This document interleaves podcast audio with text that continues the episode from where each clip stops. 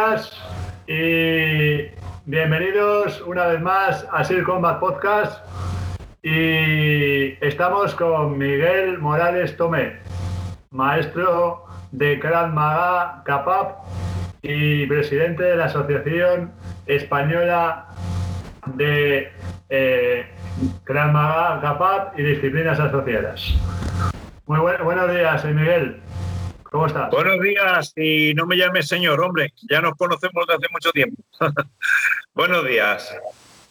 Eh, bueno, eh, para nuestros oyentes, eh, ¿qué, nos puedes contar de ti?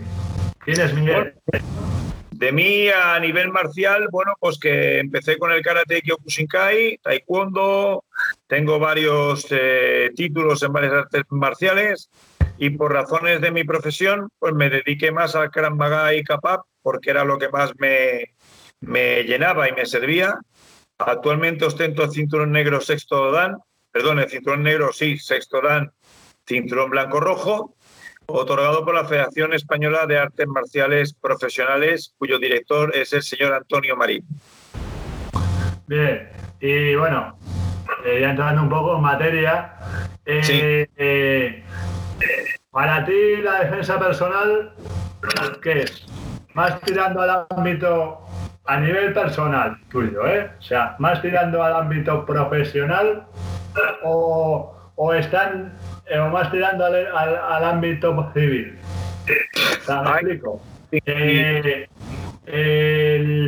la gente está exagerando con el hecho de defensa personal o está bien dicho la, la, la palabra. O sea, no sé si me entiendes lo que intento. La palabra está perfectamente definida siempre y cuando se entienda. La defensa personal tiene tres ámbitos. La defensa personal civil, la defensa personal policial y la defensa personal militar. ¿Vale? En la defensa personal militar nos encontramos con técnicas mortales o con técnicas de anulación de enemigos en las técnicas de defensa personal policial nos encontramos con técnicas que ninguna es igual, porque ninguna intervención es igual, ningún detenido se le trata igual y puede ocasionar muchos problemas, ¿vale? Entonces hay que instruirse en las técnicas más básicas o más sencillas o más efectivas y ahí darle mucho, mucho, mucho hincapié. Y sobre todo en la actuación por binomios o trinomios, ¿vale? Y en la defensa personal civil es lo que implica, es la misma palabra, defensa personal. Es la defensa que tú consideres que te viene bien para tus actitudes, es decir, yo no puedo pegar una patada alta en la cabeza a nadie en la calle porque primeramente sería absurdo y segunda porque si no tengo actitudes voy a ir al suelo. Entonces, ¿qué tengo que hacer? Pues tengo que eh, acompañar mis cualidades a la defensa personal que yo hago. Y tengo que conocer quién es mi enemigo, con quién me voy a encontrar, con quién me puedo encontrar. Y tener muy claro dos conceptos. El 95% de las peleas acaban en el suelo y sobre todo, y sobre todo, lo que diga el maestro no es palabra de Dios, es una guía, ¿vale?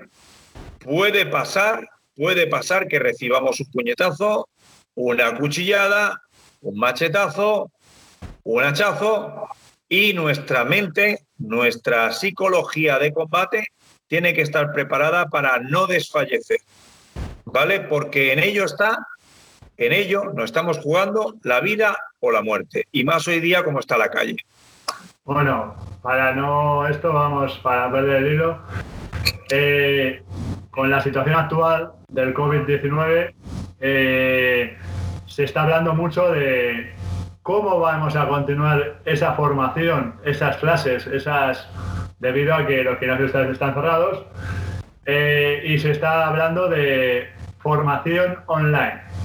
Eh, según tu criterio, ¿tú qué, qué opinión tienes? Vamos al respecto.